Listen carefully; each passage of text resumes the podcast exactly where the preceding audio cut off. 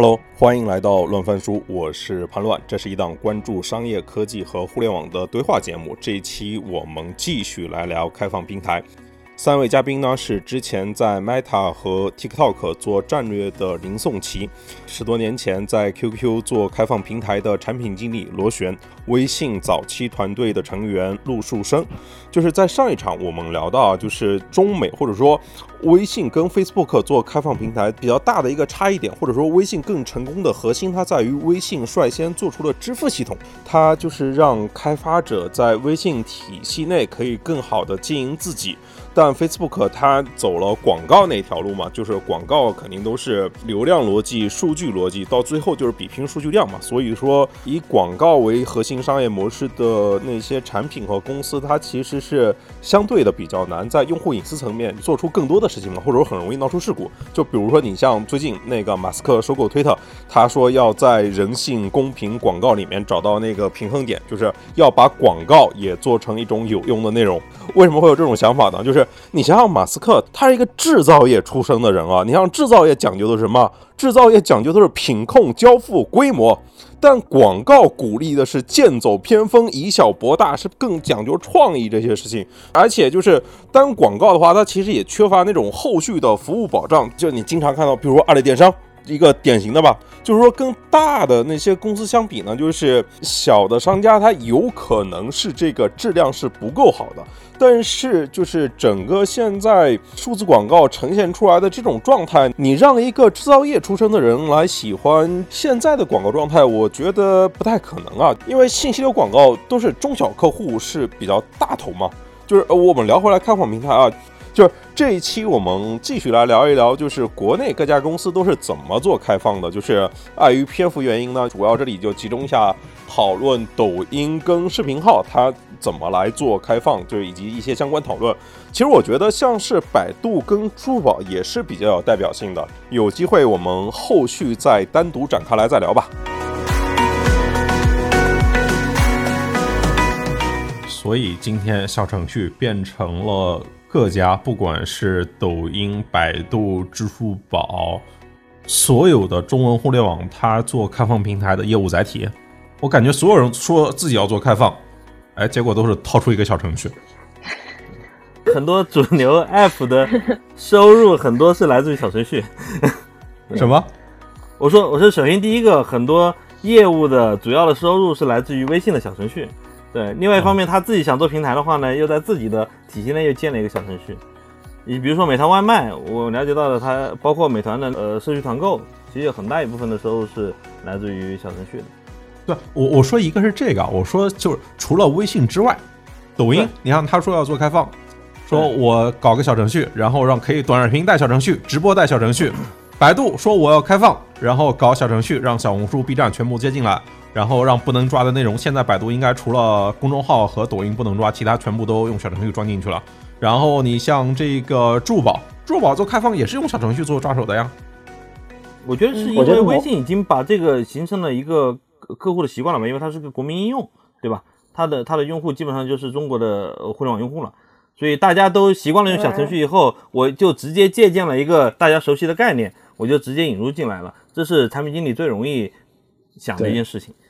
嗯，成了 SOP 了，就是已经是最佳实践。你如果是个海外的一个应用的话，它肯定不会叫小程序。嗯，主要是这种模式创新，模式创新是大家非常，就是大家非常偷懒了。就是微信还是做了很多模式创新的事情，做完之后大家就直接抄嘛。就包括说这个，我们都知道有几家大公司的开发的 demo 啊，就是小程序的后面的 demo 都忘记删掉了原来微信团队的这个同学写在里面的跟微信有关的东西了。就照抄了，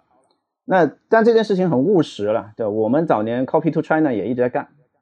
对，其实小程序是搜，迄今为止就是另一种形态的这种探索最创新和最成功的一种方式嘛。像 Facebook 早年做那个什么 Pages 啦、Instant Articles 啦、H 五啊，其实也都做过。那你只要你不想要把流量导到站外去，你想要把流量放在站内，那你最后无无非就是这么几种形式嘛。最轻量级的就是一个一个页面 page，然后最重的可能就是小程序这种形式。所以在自呃 Facebook 当时也是研究过微信的小程序，就是当时我在里面分享了一个 article，然后想要去研究就是微信这种小程序能不能在 Facebook 里面去做。最后结论就是 Facebook 可能不能做，但是 WhatsApp 可以做。所以当时 WhatsApp 的那个管理层应该是一九年的时候。在问我们说，你们在中国能不能找到像微信小程序开发者这样子的一些平台，然后可以引入到 WhatsApp 里面去给印度去做开发？所以他们在找到了微信这种方式以后，他们就接下来下一步想要去找开发者，可以把自己的一些最佳实践给它引入到这个平台上面去。在国外，这种开发者是比较少的嘛，因为毕竟是一套新的语言。OK，所以说微信最大的失误就是没有收购 WhatsApp。远比抖音或者字节收购 Musical 有价值，我觉得。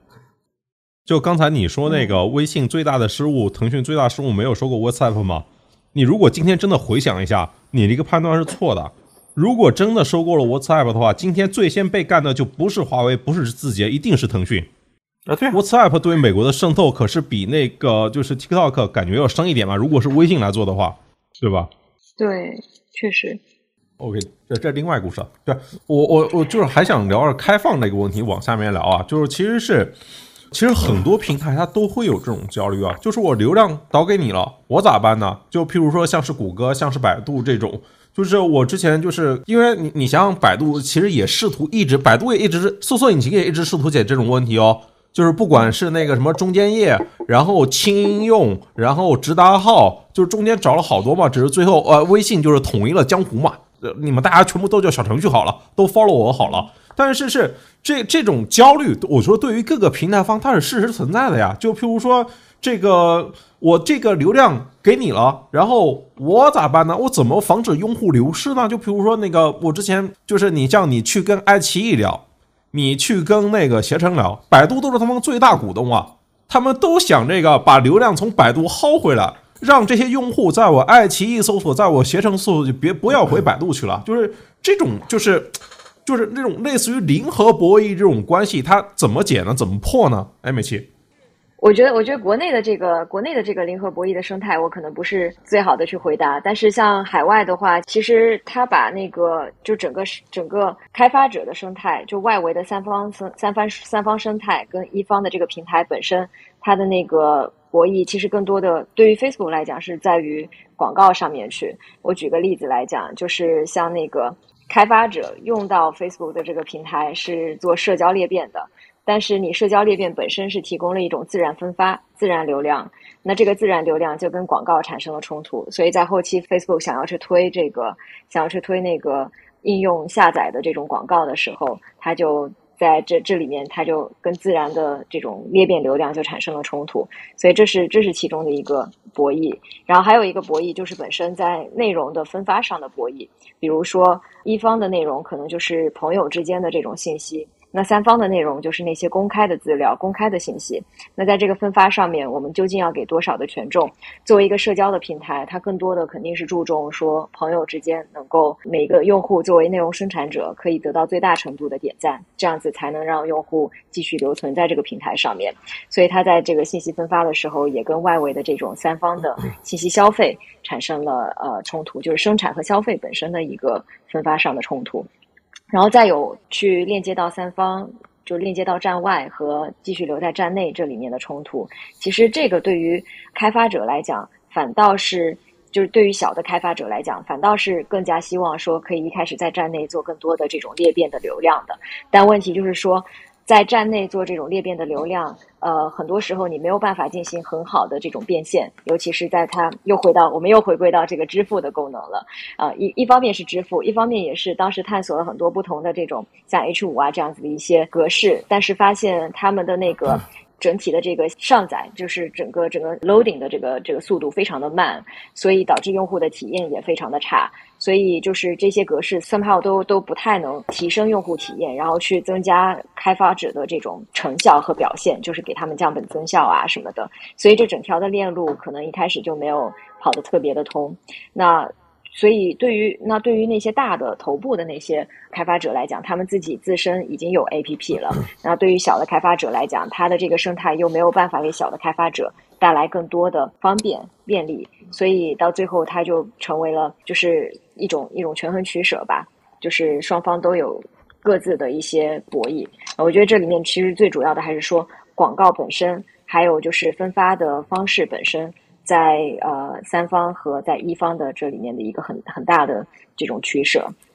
你聊到 H 五聊到广告，我其实好奇另外一个问题啊，就譬如说，我就记得就是十年前百度和那个 Facebook 最初面对移动的时候，他们第一反应都不是搞 APP，是做 H 五。包括在今天，就是譬如说那个最初 Facebook 它做电商的时候，感觉就好像也是落在 H 五那种那个页面里面去的，对吧？然后，其实抖音，我感觉抖音最初它就是一开始，抖音最初做电商的时候，一八一九年的时候，大家有印象吗？就是那个鲁班里面完全就一个坑蒙拐骗，对，就就就是一个，因为他做的二类电商嘛，他自己就是其实就跟那个百度搜索一样，我只管那个你触达它后续怎么样，我不管，它不像淘宝一样，围绕着它前后做了非常多的基建去夯实它的一个交付的体验。对我是说，这是不是？就是走 H 五这种二类电商，是不是本质上还是一个广告逻辑？然后就其实就跟你说的，还是一个流量逻辑，就没想让大家在这里做经营。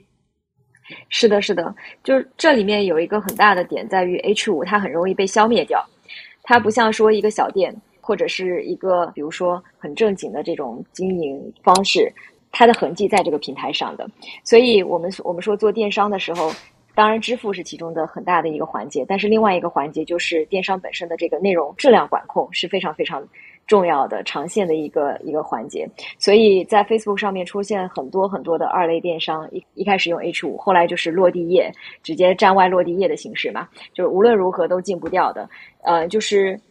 这里面你做电商，要么就是你自己有支付和物流的这些环节，你可以去管控电商的质量，就把一些不好的电商干掉，然后去把好的电商推广出来；要么就是你可以通过用户的能力、用户的力量、平台的这个用户的反馈，然后把一些不好的这个电商可以下架。然后用户反馈这里面就涉及到了一个很大的问题，就是。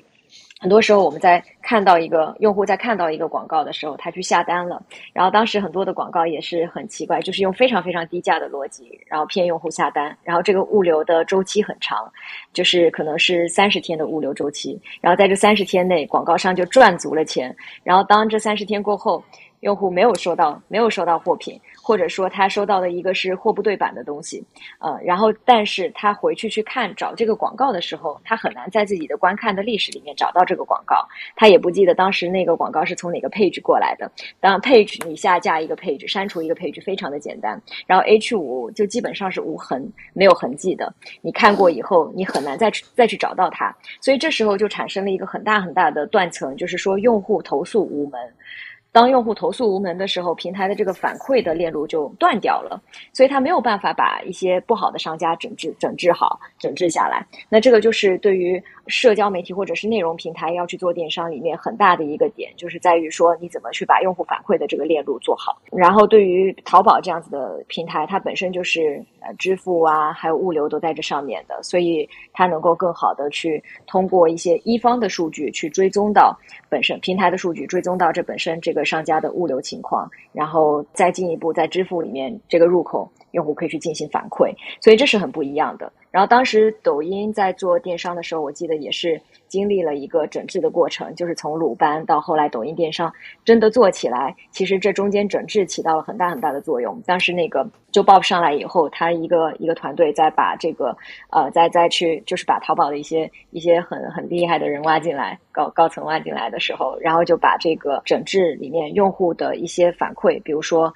呃他要怎么去给电商的商家。还有它的货品，还有它的物流，针对每一项去评分，这个评分的体系做起来，然后包括说他把这个物流，比如说通过一些 API 跟三方的物流去进行对接，然后能够去更好的追踪到整个流程等等。所以其实电商这一块是很重很重运营的。然后 H 五不但没有运营，而且是也没有了用户的反馈，这样子的一个链路就很糟糕。那我进而我想起一个问题啊，就是这种有流量的平台。他不愿意花心思下去做基建，但是有基建的平台呢，它是不是又没流量呢？就是你看我们聊到现在聊这些开放平台啊，都是什么？就是 Facebook，都是微信、微博、人人网。我就好奇啊，这个开放平台是不是必须得是这种社交产品，或者说类似于抖音这种 UGC 平台来做呢？就是它有自己的原生流量，就譬如说支付宝，支付宝它也做开放平台，但感觉这个声量是差了一点啊。我是说。这种非社交、非内容类产品做开放平台，是不是就没机会呢？或者说机会在哪边呢？哎，螺旋和那个书生，要么你们来聊一聊这个。我觉得像 iOS 就是个开放平台呀，它不是一个社交产品，但它是覆盖了你所有的各方各面。所以你会看到，在中国的所有做安卓手机的厂商，全部都非常深入的在做它的 OS，就把它整个 OS 开放出来，它的应用市场。全部都是自己做，不会用第三，不会用 Google 的，或者是说，呃，用一个其他第三方的应用市场，对吧？甚至很多的那个，比如说那个负一屏啊，或者是说其他的流量入口，都会接入一些第三方的开放能力。所以，我认为，首先第一个不是说一定要是社交平台，而是说它有足够多的用户使用和足够多的流量，才有可能能够变成一个平台。而且这个流量不是一个没有价值的流量，是有价值的流量，对，能够转化的，能够转化成商业，能够转化成广告，或者是说呃电商等等。所以我刚刚举了一个特殊的例子，就是 launcher，就是比如说中国其实这些厂商做的本质上都是 launcher 嘛，对吧？launcher 就是一个开放平台，对，它甚至分掉了大量的安卓上的流量。所以另外一方面就是说，像社交，像现在所谓的数据推送的这种大平台，比如说抖音、字字节的那个头条等等，能不能变成平台？其实我认为还是要看它的流量究究竟有多大，能够有承载多大的空间。我认为其实字节现有的流量支撑的平台的空间，我个人是觉得有限的。为什么呢？它不像社交平台那样，它是裂变的，它本质上现有的所有的内容产品都没有足够的裂变，它还是一个偏。个人用户在使用的一个内容工具型产品，所以我我认为它可能是一个平台，但它可能承载的东西没有那么多。而其实淘宝其实也是个平台，淘宝的平台的的价值在于哪里呢？就是你主动的去找找商品，你会非常自然的先去打开淘宝。以前我说的是以前啊，PC 时代的时候，甚至它有为什么禁掉百度？它就是断了百度这个念想，而且让它的那个商品的那个搜索是唯一入口，只能在淘宝里面搜出来。现在又加回去了，又加回去了是吧？因为流量不够了，对，因为它自身也没有足够的流量。因为淘宝每年双十一都要买流量的，它为什么买大文娱？其实就是因为它流量发现足够逐渐的不够了，它支撑不了它的整个平台的发展。为什么说社交的可能，呃，除了 Launch 或者是 OS 这一层以外，社交是最容易做呃平台的点，就在于它有足够的流量裂变。对，就比如说十万的用户和一百万的用户，在一个呃社交平台上面，它的流量的增长不是十倍，有可能是一千倍。我觉得其实首先还是个杠杆的问题，就是你如果你自己你的核心功能不能起到一个用户，就是用户已经在这里生存了，那你其实很难再把一些其他的就跟你的利益关系没有捆绑的那么紧的这些第三方裹挟进来的。就如果说你自己的生态，就比如说微信的公众号为什么能？有这么多人来，是因为微信本身的私聊，就是正常的聊天功能，已经已经能够聚聚集一堆用户的时间。那他在这个情况下，他实际上用这个用公众平台这种杠杆，把内容生产者拉进来，所以某种程度上想形成了一个飞轮。而且微信不想去赚这波人的钱，就他并没有去去对这种场景中去做任何收费的这个门槛。但是你反过来，你去看支付宝，支付宝。理论上它也有这种能力，但问题在于说，它的主要用户路径就是我想起要在支付宝里面做个水电煤，呃，付个水电煤，再用支付宝做个转账。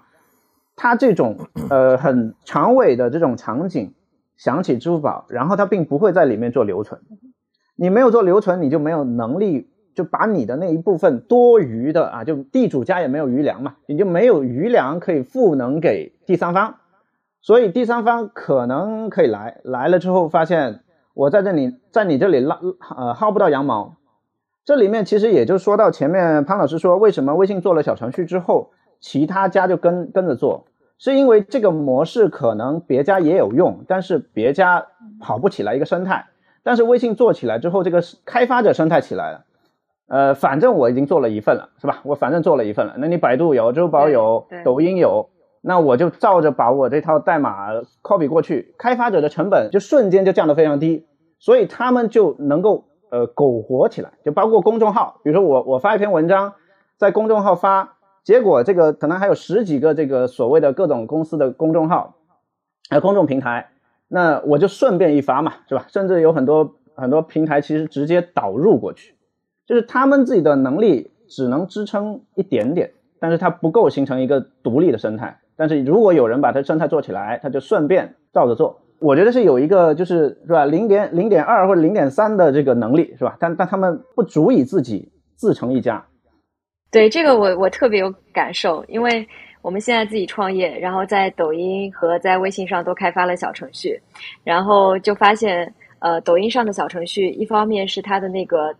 整体的一个能力，呃，开发者的这种 package 这个这个包能力还没有很完善。然后啊，然后另外一方面就是刚才呃刚才提到的这个流量的问题，就是你要自己去买流量，而不是通过裂变来找流量。所以我们在抖音上面上线了可能两两个多星期，两三个星期。积累的整体的一个流量，还不如在微信上面上线了一天这个流量这么多。所以在微信上的这个流量是是非常惊人的，尤其是裂变带来的。然后这是对于开发者，就是我现在站在开发者的视角最大的一个感受。然后另外的一个感受，其实就是在于说，本身这个平台对于生态、对于开放生态的这个重视程度、支持的程度，就是呃，我自己的一个感受是说，抖音虽然说非常。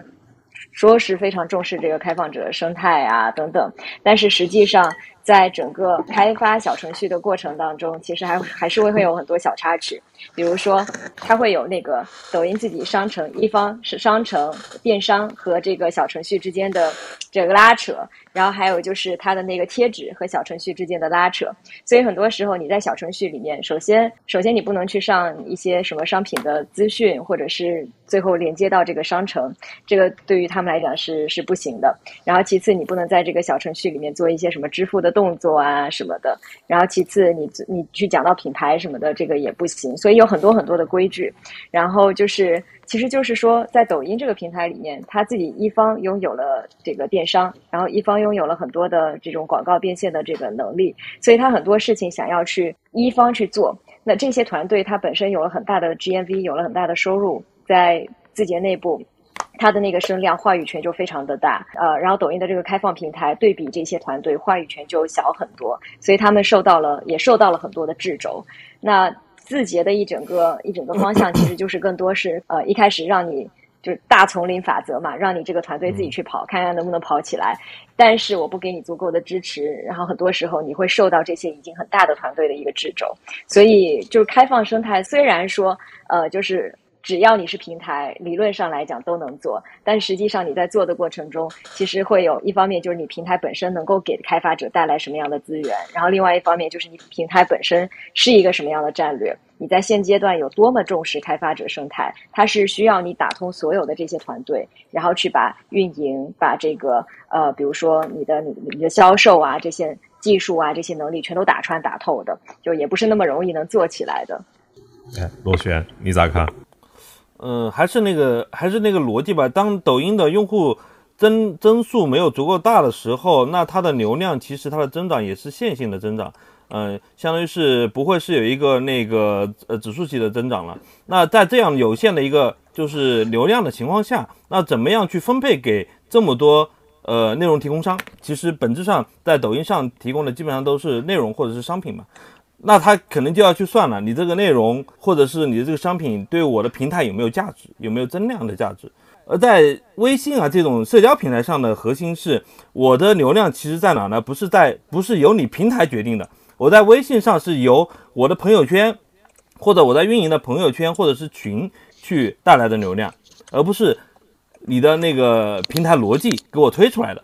这是非常不一样的。对，所以你在社交平台上，你是有非常强的一个自主的那个运营能力，去能够帮你带来流量；而在平台上，你必须要遵守它的规则，你要去搞透它的规则是什么，它每一个阶段需要多少，你的内容做成什么样子，需要有多少的多少的那个点赞或者多少的呃完全看完你的整个视频等等，它有非常详细的一个规则。如果你不懂这个规则的话，你很难在抖音上做出一个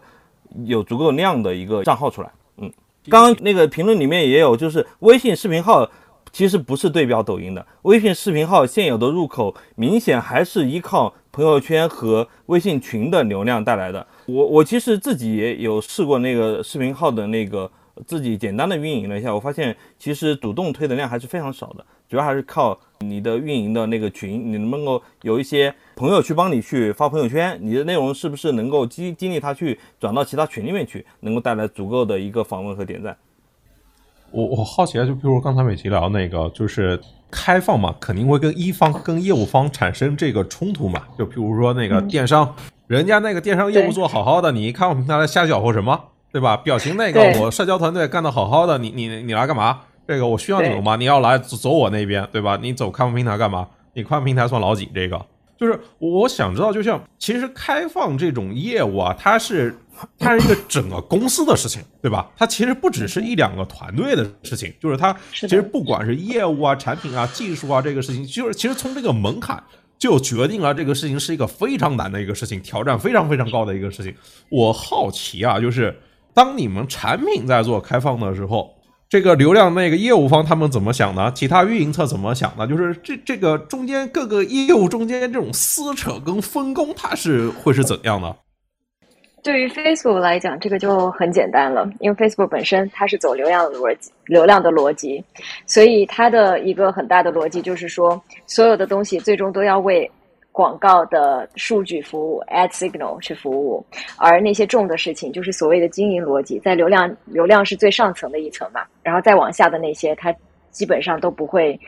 不会自己做，所以都会让三方来做。但他的逻辑就是说，如果我们让用户粘度更大，在平台上花的时间更长，那么我们就可以卖更多的广告。然后其他的东西其实做下来，它的那个。利润率对比广告都是比较低的，所以在 Facebook 很早很早很早很早期，其实 Zack 就小扎跟 Sheryl 是有两派两派争执的，就是在小扎的那个层面，小扎其实是想要把支付做起来。呃，然后他他其实一开始在一一年的时候，他就说我们我们也想要去变成 operating system，就是 OS 嘛。然后然后他想要把这个收入做大，把支付做起来。但是 Sheryl 他是从谷歌过来的，然后他的那个当时很早期的那个商业化的团队，基本上都是谷歌的那一方过去。然后像那个 David Fisher 啊什么的，是谁都是 Sheryl 团队过去。然后他们走走的就是很很明显，他们走的就是流量逻辑嘛，就是我们把这个流量做大。然后下面的这些人由三方就是苦活、苦逼活由三方来干，然后苦逼活干了以后呢，用户更多，时长更长，最后卖的广告利润率最高的就是我们，就走的是利润的逻辑。然后最后当然是利润的逻辑更好啦，因为本身。这跟文化有很大的关系。一方面就是说，美国是一个文化高地，从向外去输出这个产品，那你能一直把这个用户扩散在全球范围内扩散，所以在很长的一段时间内，它的这个用户增长的红利都是能吃透的。然后另外一方面也是说，呃，就是欧美的市场，它的广告的 ARPU，呃，就天然就会比较高嘛，所以它的那个商业化走广告的路也一直是够吃的。然后这样子的一个逻辑，就导致说，它其实，在这样这种三方和一方的权衡上面，其实没有什么可以想的，就基本上就是让三方来做。甚至我们当时一八年在说要不要做电商，因为当时国内电商已经起来的特别快了，然后亚马逊也起的特别快。我们在说要不要做电商的时候，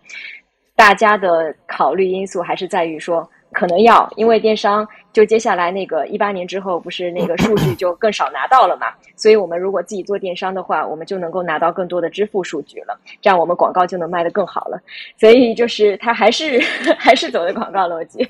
对，就没没离开这条老路。呃，对，然后字节肯定是很不一样的，因为刚才讲到就是广告的 ARPU，其实在国内是比较低的。然后在在国内你会发现，所有的平台从腾讯到字节，呃，除了百度了，就基本上都是走的那个，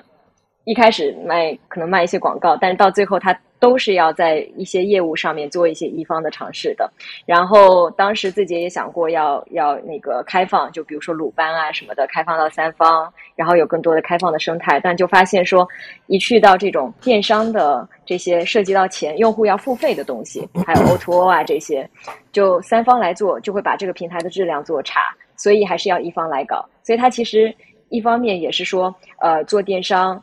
它的那个收佣金，它的那个商业化的路径就更广。但另外另外一方面，也是为了用户体验去负责，就是希望用户体验收在一方做的话会更好。所以有这样子的一个权衡取舍。然后基于这样的权衡取舍，当然小程序也是可以理解的，就是说团队非常想搞，公司也非常想搞，但是一去到说。啊，搞小程序那会不会让那个电商，让现在的这些品牌的这种这种挑战赛，或者是这个品牌的那种表情包什么的那些东西就受限了？然后这中间的这中间会有什么样的一些问题？那就其实大家都是还还在还在争议当中吧。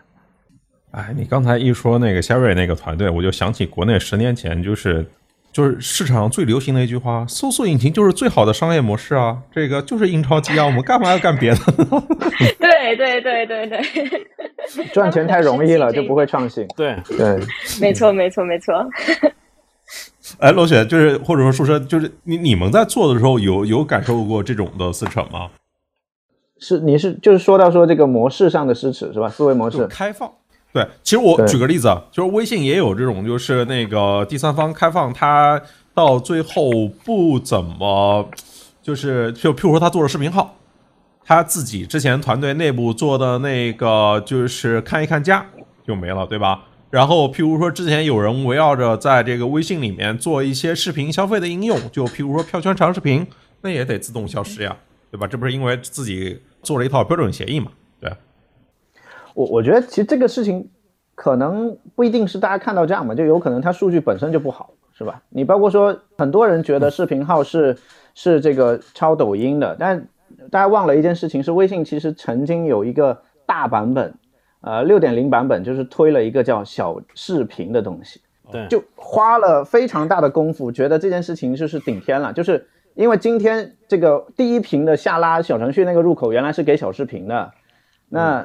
原先我觉得这叫做早了嘛，是吧？过早的试图把这件事，就把这个借助四 G、五 G 的力量啊，这个把视频这件事情普及给大家。但是，呃，你看抖音实际上也是踩着非常多前人的尸体上面做出来的这个模式。这个前面有这个秒拍是吧？小咖秀，呃，美拍。包括说快手在内，就等等这些前面大家，包括啊这个微那个微视是吧？就这么多家试出来的模式，抖音其实是有点集大成的。那微信其实没有办法，它没有找没有找到一条合适的时间点上可以用的这个模式的路。那你刚刚说到这个开放的这件事情，我觉得也还是要讲这种合适的时机，因为我们知道小程序原来叫应用号，从小龙在公开课上说了要做这件事情，到到真正做出来用了整整一年，整整的一整年。那这一整年的时间，其实上线了之后，小程序还骂声一堆啊，就大家一上来哗啦啦的去，然后也用了很长的时间才得到了用户和开发者的认可。就开放本身特别难，那意味着说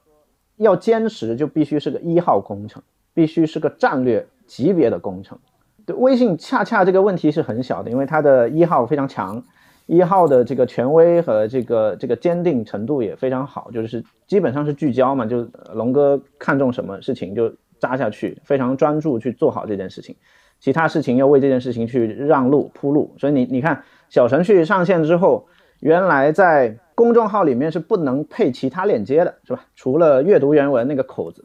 那小程序现在是可以嵌到那个公众号网页里面去，原来在私聊里面其实有很多事情不能，很多东西不能发，那结果现在这个小程序的功能其实给反过来给呃群赋能，然后包括后来九宫格里面就是那个第四屏的九宫格里面那些基本上也逐渐变成小程序，这个是战略级别上的支持，把所有的能力都都用这种基本构建去去转化。那这种事情在前面的微信的插件，就以前微信有过插件的一个时代，呃，那些原生功能也用插件。后来的这个视频号其实一样，就是一旦这个业务起来，整个大产品里面的所有跟它能挂钩的东西全部改了。只有这个力量才使得你看它都那么难了，是吧？就是大家的预期都那么高，然后关注都度都那么高，还是有很多低潮，实在不容易。我觉得如果这种开放平台的战略没有得到一号的坚定支持，没法做下去。嗯嗯，对，非常同意。是挺难的呀，但是这个就是就开放或者说哪种开放嘛？是安卓那种开放还是 iOS 那种的开放吗？我觉得就是到。白鸭那个刚才还在评论区，现在不知道在不在。他在的话，他肯定纠结死了这个问题啊，就是小程序下面就是或者说这个视频号的电商下面到底要怎么做嘛，对吧？到底是要落在小程序的电商那个更加开放的生态里面？OK，那我有在这个我这个这个 SaaS 服务商不是又有大活可以干了吗？这个。但是现在好像是这个要接到那个小店里面去啊，视频号在做一个自己的小店，要像抖音和快手一样，就是自己选择做一方嘛，然后把整个，因为只有这样才能够把所有的体验给它稳固下来嘛，就像那个之前就是抖音啊走过的路一样，对吧？哎，这个螺旋你咋看？就是我觉得既然已经有了这个小程序电商，然后这个我们如果预期一下的话。视频号在下面自己做电商，它是会用这种小程序电商呢，这种更加开放的，还是哎，我自己就是类似于淘宝那样，我造一套逻辑，就是让大家全部都按这个规则来。对，其实这个逻辑的判断也很简单。首先，第一个，所有的源头都是从用户的角度去出发，对吧？如果两者之间对用户的体验是没有任何区别的话，那我们就判断对公司来说哪个最有利，对吧？如果首先第一个用户层面就有非常大的差异的话，那优先会。考虑用户，比如说微信觉得自己做可能能够保证体验、保证安全、保证用户整个的整个的那个服务体验是一致的，那微信肯定会考虑是不是可以自己做。考虑自己做以后，会考虑自己能不能做，能不能做得出来。如果两者之间区别不大的话，那就看做哪个对公司有价值嘛，对吧？对市值管理也好，对未来的整个增长空间也好，甚至是。是新孵化新的业务也好，哪个更有利？对，其实，在一个成熟的商业公司都会去这么思考问题的。对，所以开放不是必选项，首先第一，对吧？你说 iOS 算不算开放？iOS 的支付明显没有开放出来，对吧？后面才接入了微信支付，最开始肯定是没有、没有、没有、没有，就就自己的信用卡体系，本质上就是在一个商业公司就是考虑用户价值和公司的商业价值。嗯。那你要这样看，腾讯看小程序电商几万亿的 GMV，我一分钱收不到，我心里面肯定是有想法的呀。这个，那其实还好，就微信团队自己是一个独立的 BG，是吧？就自己一向都是有自己的思考的。我觉得公司战略并不是直接的影响到产品决策，这是。微信一直以来能够做到这样相对洁净、相对简洁的产品的这个，这个我觉得非常有幸，它它有这样的东西，这个产品才纯粹一些。我是感觉啊，这个问题逃不过去了，就是不管从用户体验还是从为公司的这个创收来说，因为你总得回答一个问题，你你能帮我公司干嘛嘛？不是说只有你微信干嘛？我觉得不管从用户侧还是从公司侧，我感觉到最后。有可能都是 这个小店的逻辑了，对，都是。那不一定哦，就微信在历史上做了这种电商的尝试，不是一次的。就大家知道，微信做电商的，想希望自己做电商的尝试，其实是在一二年底、一三年初就开始尝试了。当时其实想自己做电商，就这个口子其实还试了好几次，就历史上试了好几次。在微信支付出来之前，就想一口气把这个事儿给做了，结果。那那那几波尝试，最后只把这个，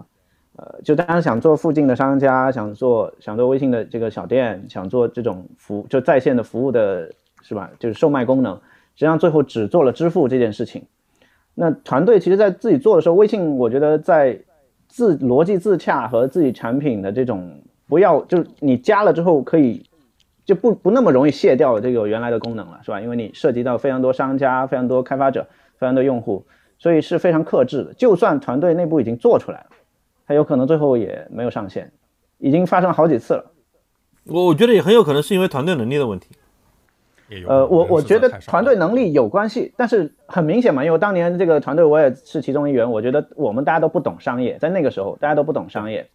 那但是有另外一点，不是贬义词啊，我的我的意思说，当时微信其实整体的团队的核心就是搭建搭架子、搭系统，做平台型产品，而不是偏运营、偏交易、偏商业化。对，这是当时整个团队的这个能力模型的问题。对，能力模型。那因此，你其实如果这个时候有一个非常优秀的做电商的人，比如说他假设他能提出一套这样的方案，但是他又不能完全证明，是吧？只能提出个 idea。他在团队里面的话语权其实也上不去，这就是这类型的团队，你有可能偏商业思维的人，其实你也无法，因为你无法向大家证明说你这套新的路径走得通，大家还是有路径依赖。那所以，微信这个团队他一直以来他就不做重运营，是吧？尽量不自己做。你包括公众号，如果你觉得说发挥空间的话，其实他有太多事情可以做。他为什么不做这个商家的 CRM？呃，有那么多这种商家端的非常多品牌端的可深度挖掘的，可每个行业都可以一条线做下去，他为什么不做呢？它到现在还是个非常简单的一个发内容的一个主呃主要以发内容为主的一个一个平台，其他事情全部交给第三方。所所以我觉得微信还是会面临这样的压力了，就是说，呃，除了因为现在游戏也好，或者是广告以及 to B 的商业真的是遇到了一些增长的困境的时候，有没有一个新的增长点？对吧？视频号是整个呃资本市场都在看微信的一个新的增长点。那所以我不知道微信团队未来会不会把抖音的团队挖过来嘛？对吧？已经有一些了嘛？这个就是我不知道。你你你你你这么看好小程序，那你怎么看后续就是直播跟小程序结合的机会呢？就因为我看抖音那边他推开放平台，到最后推的也是短视频直播加结合小程序啊。哦，我先问书生。对，我我我觉得我是保守的看的，就是我觉得可能性是有的，因为小程序如果我们把这件事情给抽象化，就小程序到底干了一件什么事情？它其实，在微信一个，呃，微信是一个人嘛，就一堆人在这里面流动，单聊、私聊、私聊、群聊，异步的和同就同步的，就是呃，单聊是同步，那异步的就可能是这个朋友圈。这种场景下，实际上加了一个小程序功能，相当于。加了一个人和人之间的一个程序化界面，就是加了一个事情，大家可以交给一个程序去做。这个工作还是整个信息流和对话流中的一个小片段，就是比如说我我我们聊天，然后你发了一个投票的小程序链接给我，我点一下，然后就回去了。它实际上是一个配角。那这个配角在直播的这种场景里面，能不能对直播场景起起到作用？比如说。潘老师现在可以发一个投票的这个小程序页面给大家，大家投票一下，这这种价值是很很大的。但似乎小程序生态里面的很多其他的可能性它就不存在了。你比如说，单纯的阅读类的、单纯的视频类的、单纯的游戏类的东西，其实在这个生态里面是转不开的。所以有可能都最后会限定在某几个品类的功能。所以我是有一定保一定的这个保守的。看法，OK，哎，就是直播怎么跟小程序结合这个问题，美静，你你咋看？我抖音上面的话，我觉得，我觉得其实抖音做小程序，很大程度上是要打通 O to O，然后它在直播的这个生态里面，其实比如说现在是电商卖货，但是未来他想要去打通这个商家。去做直播，就是在地的商家做直播，像那个餐厅啊、美食啊这些，那打通到小程序，就是可以在 O to O 里面，比如说他可以去定做啊之类的，呃或者外卖啊什么的。其实对于他来讲，就是一个一条新的路径。其实呃，抖音自己整体来讲，在在国内现在是处在就是要把收入做大嘛，把这个饼做大。那广告也就是这样子了。经济经济形势不好的时候，广告其实它的增长率就会放缓。然后电商已经是一个庞然大物，正在增长中。当然，还电商还有很很大的这个 KPI。然后剩下来的就是说，我们怎么样去扩品类了。然后小程序对于自己来说，我我自己的，当然这是更多的是我自己的一个推测，就是是是呃 O to O。然后直播对于自呃对于抖音来讲，它是一个相当于是一个额外的流量池。呃，然后这些呃 O to O 的商家，他对比这种比如说内容型的纯内容型的商家，其实在一个单纯的信息流，像抖音这种单列的信息流里面，它是不太具有优势的。就是它的那个 CPM 其实是抖音的 CPM 其实是高的。如果一个电商对比这种单纯的内容，它本身已经是不具有优势了，O2O 对比这些更加不具有优势，所以它就可能会更加依赖于呃，就是直播流量给它带来的一些额外的增量。然后对，所以所以我觉得它是一个新的赛道的一个入口，这是它其中的一个结合点。小程序跟小店，它其实最大的差别是在什么地方？其实就是那些就是基建的活，是你自己来做，还是你不做，是吧？对对对，是的，是的。那其实就是说，这个开放平台嘛，就是大家开放是什么层次的开放嘛？其实大部分这些社交平台和流量平台，大家都还是在这个相对浅的那个层面上开放，或者说更深的地方，大家不愿意去做。对，当然像抖音这种，就是经过鲁班这种弯路，然后也回头来也老老实实就是学淘宝，把它再干一遍。其实就是大家如果看淘宝，淘宝不就是一个商品的搜索引擎吗？对吧？只是说别人在那个就是呃跟百度比，他在搜索前后都做了挺多的事情。哎，你你们觉得就是当他要去假设说啊，微信要去做小店的时候，或者说这种。就是开放平台，它需要什么样的审查和治理能力，或者说它需要什么样的基础设施，才能够让它真的做好一个更有想象力的开放平台？对，而不只是哎，只是把流量开发去管杀不管埋，不是不只是鲁班那种啊。对，罗罗老师先说，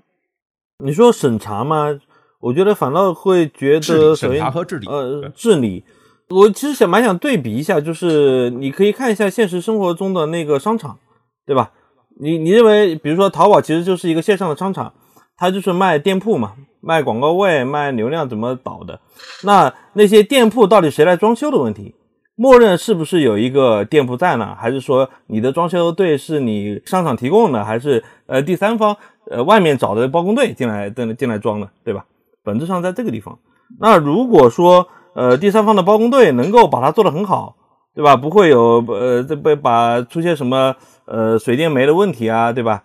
那当然了，第三方我也希望能用，因为也能节省我平台的成本。另外一方面就是，如果做不好的话，那我平台有能力做，那我就直接做了。对，如果成本不高的话，或者不成本不是特别高。另外一方面，如果我自己做还能带来别的一些，无论是市值上面的增长，或者说是衍生出一些新的业务，to B 的业务，对吧？那这块我我商场可能就真的自己做了。有可能因为我这个商场本身这个收入增长也也受压力，那我还不能增加一块收入嘛，对吧？我觉我觉得逻辑还是在这儿。另外一个，你说有哪些治理的问题？当然是一些本身的一些安全的问题了，安全是最关键的问题。对，就就还是类比那个商场里面的那个店铺的装修，对吧？安全肯定是最重要的。你不可能说我装了以后东西被盗了，我的水电出问题，对吧？还有甚至是包括一些审查的问题，内容审查的问题。对，所以。呃，这些肯定是第一个要这这是一个及格不及格零和一的区别。另外一个就是我在这里的整个的体验是不统一的，我这个平台肯定会要关注的。比如说你这个门店装修的跟那个，比如说我是一个非常高档的一个一个一个商场，你装修的跟那个，比如说城乡结合部的那种那种小卖部一样，那肯定是不行的，对吧？平台也会关注这些东西。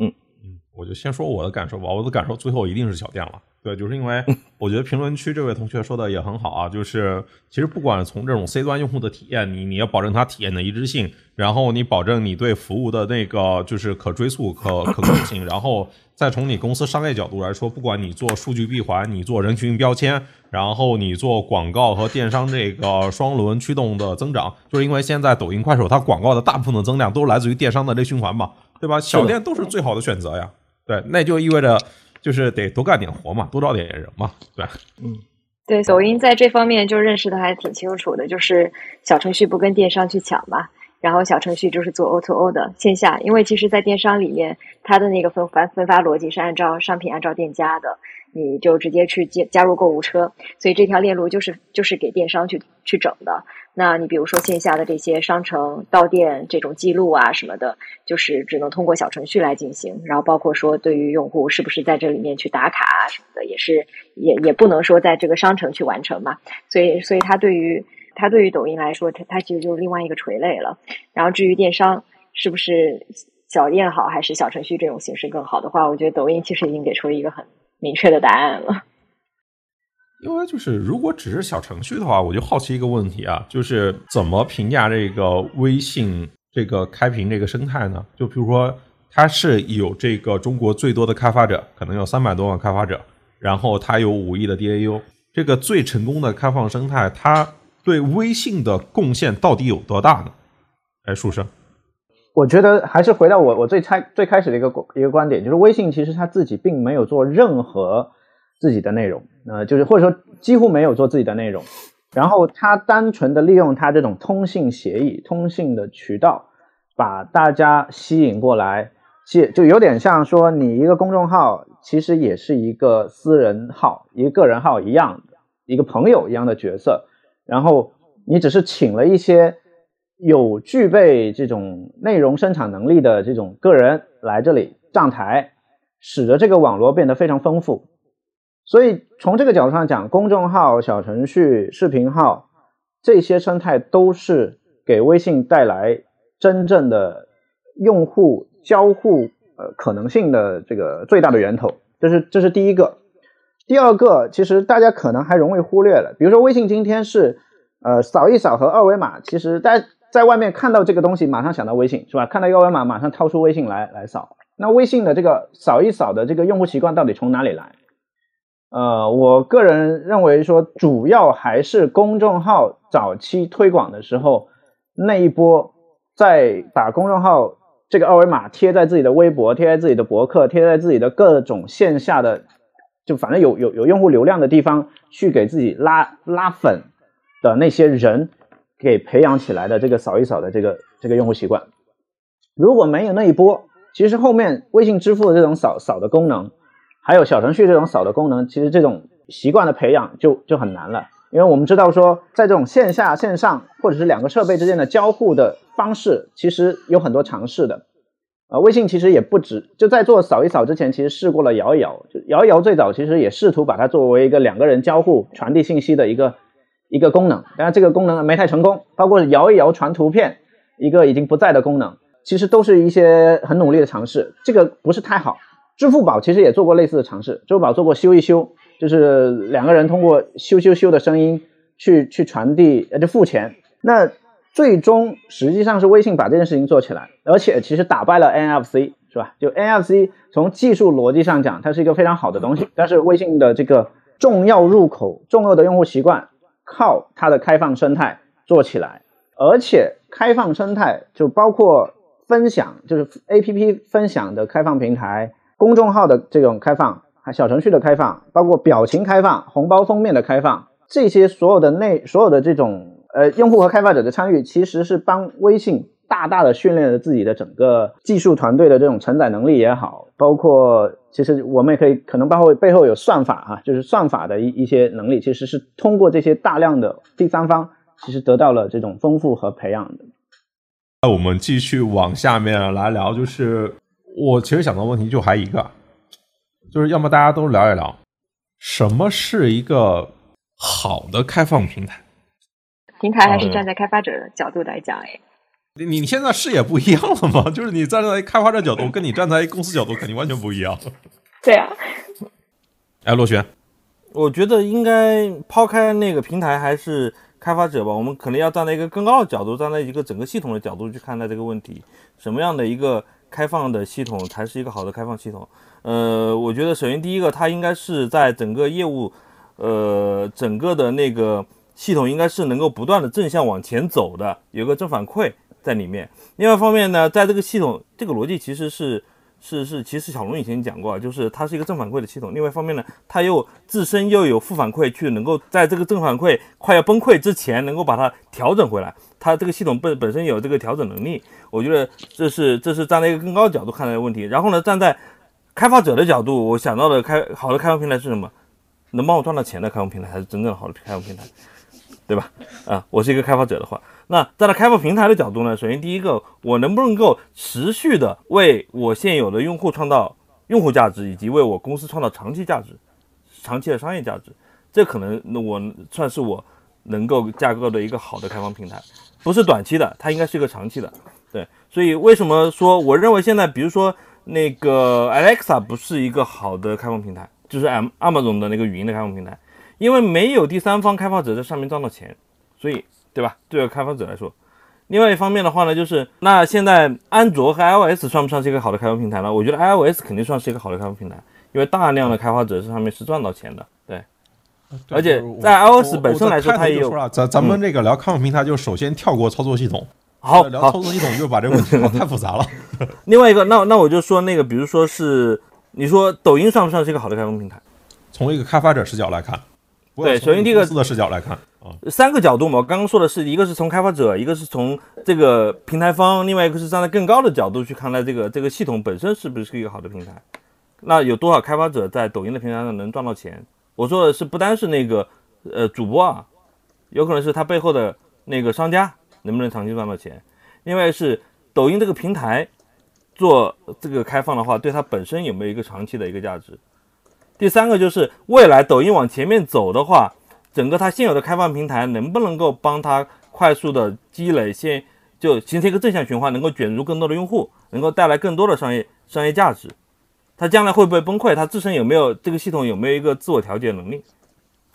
你说到这个，我就特别想引入一个代表案例啊，拼多多。跟微信，我就好奇，你像就是拼多多，就是对开放平台理解的最猛，对吧？挖了一堆微信的人，然后就不断的就那肯定是熟知微信的各种漏洞嘛，然后从里面不断往外洗流量，最后我也要做自己的 APP，这应该是微信里面做开放最成功的故事了，没有之一了，对吧？但就是对于微信来说，这真的是一个从今天来看啊，它真的是一个好故事吗？对于微信来说，不是从腾讯哦，不是从腾讯这个集团来说，它投资从投资那条线。我们单就微信这个这个条线，就是你你想想，就是用户他买商品的那个习惯和行为都在拼多多了，这其实就相当于变相的稀释了微信它的商业价值嘛，不管是广告的还是电商的，对吧？这个应该怎么来算呢？我我觉得所有的平台都有个竞合关系，就不管是不是开放平台，所有的平台 marketplace 其实都有竞合关系。就如果我一个大平台里面有一个头部的商家。头部的开发者，他有点威胁到我的地位，那我肯定会干掉他。就是就淘宝也是一样的嘛，是吧？就是当就或者商场，我一个商场的大部分收入大家都跑去同一个店，那我我也就发现说他对我的话语权就变得很很大了，我肯定要干掉他。这种有点中，呃，我我我不影射哈，不影射，这是一个抽象的一个一个一个探讨。那这种情况使得平台其实会希望开发者成长到某一个。限度，比如说成长到占据它流量的百分之二十三十的这样的一个就是天花板，甚至更低一点。呃，你你顶多就只能分我这么多，因为你不能尾大不掉，是吧？所有的中央和地方的平衡都是在这里。那这件事情你就去看拼多多，我觉得已经是个明星案例了。因为微信其实它平台的电商并不会因为拼多多的成功，使得今天其他的电商没法做啊，微商还依然活跃，这个有赞。呃，小鹅通等等其他的这种，同样是用电商逻辑的生存的这种程序和网页，其实都活得好好的。我觉得从这个角度上讲，就拼多多并没有伤害微信的什么利益。对你，包括说他自己有办法把人导出去这件事情，反而是一个成功的故事。刚刚您在说这个这个成功案例的时候，我还想到另外一个，就比如说得到，呃，罗罗振宇从微信公众号这这个生态里面。做出了他自己的粉丝，然后他把人导到他自己的 APP。我觉得这件事情，不管是微信官方也好，啊，我们这些第三方的这个吆喝者也好，我觉得在回答说到底做做公众号或者做小程序好，还是做独立 APP 好的时候，其实都讲一个这样的故事，就是你的用户如果对你足够黏的时候，你就把它带出来。这个是个，我觉得这个微信这个生态设计的时候就是这样的呀。我还是觉得不对啊，这个就是。中国的就是可能线上的就是电商这个行为，它是有某个总数的，然后在可见的范畴里面，就是微信想要自己做小店，做自己在现在在做小程序电商，想要去追上拼多多的那个样，那是要花好久好久的，都未必追得上。呃，那那你你要这么去看，就是我前面说到的，微信在一三年其实就想做自己的电商，最后没做成，呃，最后的方案是什么呢？就是他把这个电商的梦想。转化为对五八、大众点评和京东几家公司的投资，基本上百分之二十的投资。然后后来拼多多起来了，其实也对拼多多进行投资。从腾讯这个公司层面上的利益，它已经满足了，是吧？我们这里讨论的是微信这个产品的价值啊，没有说腾讯那个财务部门、投资部门他干的那个活。最后我们没有算总账，我们就算这个微信的产品价值，就是它的广告价值和商业价值是不是被稀释掉了？然后当然你也可以说啊，最后我们干开放平台嘛，功成不必在我，谁干成了都只要对用户体验好都 OK。高风亮节我们也是认为非常好的嘛，希望这样的公司更多一点。我我觉得微信的核心。的，因为我自己在在分析微信架构的时候，我有我的这个角度，我会觉得说，微信今天它的第一屏，第一屏的聊天功能依然是微信最重要的功能，对吧？第二屏才是通讯录，第三屏才是朋友圈等等其他，那第四屏就不算了。那这样的情况下，你就必须承认，微信其实它的核心这个平台好不好，它活得好不好，它的核心考量指标还是在它的聊天功能上去考量。至于其他的东西，其实是我们站在，我觉得这叫比较狭隘的，因为我们都都是在体外了哈，就是狭隘的一个一个利益的这个角度去去评判。但是它作为一个生态，它得允许它的平台上的这些起起伏伏，然后它自己做好。因为就算它被管道化，我觉得也是它的宿命，就是它被管道化，它还不得不去管道化。因为我们去看当年的移动、联通、电信，呃，很顽强的拒绝被管道化。最后还是接受了管道化，管道化，而且今天好像也没亏啊，它赚流量费也还可以啊。对我，我我想要说一个小故事，就是，就算是当时拼多多不在微信上面生态上面发展起来，也会有另外一个电商平台在另外一个平台上面，或者通过自己的方式发展起来。因为首先，微信这样子的一个产品。而且小龙的这个逻辑，他未必会把运营放在第一位。所以，其实，在拼多多起来之前，微信尝试过自己要去做电商，但是一直没有做起来。所以，即使不是拼多多，微信可能自己再去尝试，也不一定能够尝试得出来。这是一方面。然后，另外一方面，像那个抖音这个问题，当时在我在 Facebook 的时候，我们其实有研究过，就是要不要把呃抖音在海外放的、海外播的那些广告都禁掉。然后去禁止抖音的这个 UG，对吧？对，然后因为为什么没干？为什么不在一一开始就把它掐死？还是很赚钱。几个原因，哎，对，几个原因，就是第一，第一一开始没有意识到，其实管理层意识到呃，Musically 这样子一个形态，短视频的这种形态的时候，是在一八年年初，基本上是那个时候，所以其实为时已晚了，这是一方面。然后第二方面就是。当他为时已晚的时候，其实自己已经成为了头部的广告商。后来一度是一八年、一九年，一度是全球第一大广告商。所以这个涉及到利益的问题，团队之间的利益问题。然后还有后来真的要去做这个决策的时候，啊，我记得我当时做那个分析啊，就是呃，到底 Facebook 的流量给 TikTok 贡献了多大的这个。增长，然后发现说，其实，在一八年之后，一九年就开始变得越来越少了，为时已晚了嘛。就所以当时后来发现说，啊，那时候如果禁掉的话，首先 Facebook 自己损失的收入很多，但是对于 TikTok 的打击又不够，就是属于杀敌一百自损三千的那种感觉，所以后来就没有禁掉。所以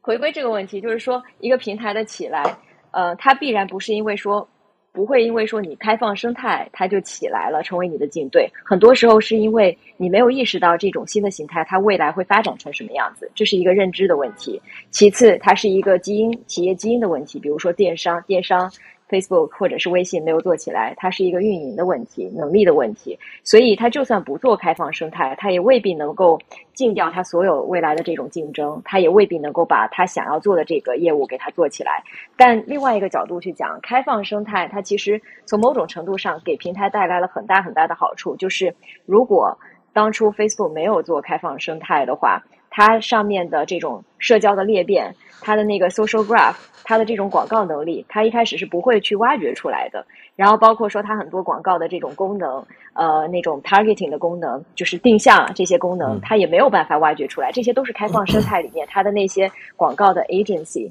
给它去做的这种创新的业务。然后包括说，就是包括说很多很多的这个产品，后来通过 Facebook 起来了，一度的在可能一二年还是什么时候，美国全美国那个 App Store 里面前前十名，可能有七个其实都用了 Facebook 的一个 Open Graph 或者是 Facebook 的这种这种 Login 的功能。那它当然会对于流量有一部分的这个这个导出。但实际上，我们做一个思想实验，就是说，如果 Facebook 在所有的站外的这个流量里面都用到 Facebook 的 Logging，Facebook 都能够追踪到用户在站外的流量做了些啥，浏览了些啥，然后同时那个 Facebook 的广告又可以通过 Audience Network 去投放到站外的这些流量的话，那其实 Facebook 最后就变成一家数据公司了。就是从某种程度上来讲，它抓住了数据这个点去做开放，最后它是能够自圆其说的。那如果没有 Cambridge Analytica 这件事儿啊，其实这个这个闭环是一直能够跑通的。坦白说。对，所以所以我觉得，所以我觉得就是开不开放，它其实对于它能不能把一件事情做起来，或者能不能去封闭掉它的竞争，呃，我觉得影响可能没有大家想象的那么大。但是如果不开放的话，这个平台可能会死得更快。哎，就刚才说那个，就是 OpenID 那个事情，就是登录这个事情啊，就是聊一个就是小小的插话。这个其实之前就是大家都说那个 OpenID 其实是现在最大的开放应用了，对吧？但其实是今天有了手机号码之后。你像中国的运营商，对吧？给你整个一键登录，就感觉上就是它的重要性就已经被无限下降了，对吧？然后你像卖卖这些公司，其实主要的增长手段就是靠这个短信召回嘛，对，嗯。我我觉得这件事情你要你要两，就是手机号其实今天之所以这么重要，我觉得微信本身的态度也有关系，就是谁也不愿意去背那个对用户做最后鉴定。对用户资产做最后捆绑的那个那个责任，你知道微信历史上其实有非常多类似的骚操作哈，比如说微信公众号早期的认证功能，其实有一个这好像是龙哥的 idea，就是微信的认证不想自己做，那么就哎，如果你有新浪微博的认证或者腾讯微博认证很好，只要你能够在那个微博上证明这个公众号是你的，好，我们就直接直接给你把那个认证给 copy 过来，我就给你认证了。嗯嗯，这是。微信历史上其实做了很多类似的这种，说我把这块的事情外包出去，包括后来的很多审核，是吧？就现在很多第三方审核和认证的功能，其实也交给第三方公司了，他自己不想去干这件事情。那这个手机号也是一样的，这其实背后是个责任，就这个事儿到底最后到底在谁头上？早期还可以，除了手机号登录，还可以那个邮箱登录，但邮箱这个责任是吧？不能怪在谁头上，就去掉了。QQ 呢，就 QQ 号经常可以被盗，所以后来 QQ 号也也也干掉了。那因为微信做了支付，所以它的安全性要求就变得非常高。那你的号到底被谁盗了这件事情，其实真的是公说公有理，婆说婆有理。你要没办法把手机和你的所有的行为记录拿个拿个录像机给你录下来，不知道到底是谁谁丢了。所以有手机号这个背锅的是吧？后面还有很多这个就是有认证，强迫实名认证。这件事情是非常棒的，对于微信一个呃没办法管到线下的这个人的行为的这样的一个线上平台来讲，我觉得是一个非常好的背锅侠。那恰恰是这样。然后另外一方面，其实微信早期团队人非常少，人太少呢，所以使得很多呃跟安全有关系的事情都是尽量苟着来的。你比如说，你你们知道微信公众平台最早的版本其实是有两个实两个实习生。呃，就是接续做的，就是就实际上只有一个，相当于只有一个实习生的工作量啊，就一个实习生做了一半，然后他回回去学校了，然后另外一个实习生接着做，就就这开发这块就就是就这么点工作量，所以当时包括说 Web 微信等等的这些可以把工作量减少的，就比如说扫码就好了嘛，就不用做那个什么密码登录啊、账号登录这这一整套的所有的事情。这些事情尽量都是减减少，用一套比较简单的方案，用户也简单，平台也简单的这种方案。呃，微信一直在做这样的事情，我觉得这是个大前提。就就是 OpenID 这个话题，我刚好我自己当时还大学还没毕业的时候，在学校其实也刚好做了一个挑战杯的这个项目，其实就是做互联网的唯一账号健全的这个这个问题。我发现今天 Web 三其实就用了钱包嘛。所以你看，所有的平台它都需要一个类似的东西，啊，微信在这方面的尝试是一个保守的试探，就是后来的 UniID、OpenID，那他做这件事情，你会发现它并不激进，就是很多 APP 用微信的这个登录功能之后，它也没有这个功能做什么进一步的优化，进一步的这个就是提供什么更多的能力，并没有，所以。总的来讲，我觉得还是跟微信的这种风格有关系，就是他不想承担过多他自己管束不了的责任。感受到了。那要么咱们今天大概就先到这边。啊，是的，辛苦了。好，辛苦辛苦潘老师营业。拜拜拜拜拜拜拜拜拜拜，辛苦，拜拜。OK，今天就先聊到这边，大家可以订阅、点赞、评论、分享。如果还有什么想听我说的，欢迎在评论区互动留言。我们下期见。